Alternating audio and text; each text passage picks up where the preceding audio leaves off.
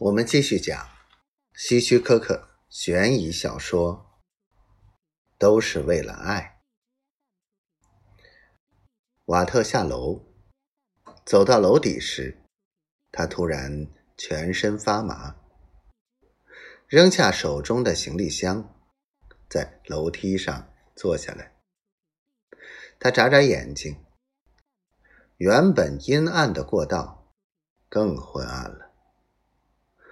他把帽檐向后推推，但仍然看不清。安娜走了过来，焦虑的低头看着他。“怎么了，瓦特？”他问。“我不知道。”安娜在他身旁坐下，肥胖的手臂搭在他的肩上。瓦特，那是我的安眠药。他亲切的低声说：“整整一盒，我今天才配回来的。我全倒进酒里了。你什么时候放的？”瓦特问。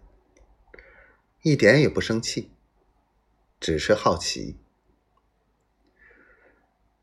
你站在门前，背对着我的时候，我的皮包就在手边。我故意大声哭，又大声擤鼻涕，所以你不知道。我不能让你到丽丝那儿去，他毒死他不想要的人，我则毒死我很想要的人。我比他更爱你。不是吗？是的，他爱她，不是吗？瓦特将头靠在他肩上，睡吧，瓦特。安娜安慰道：“祝你睡个好觉。”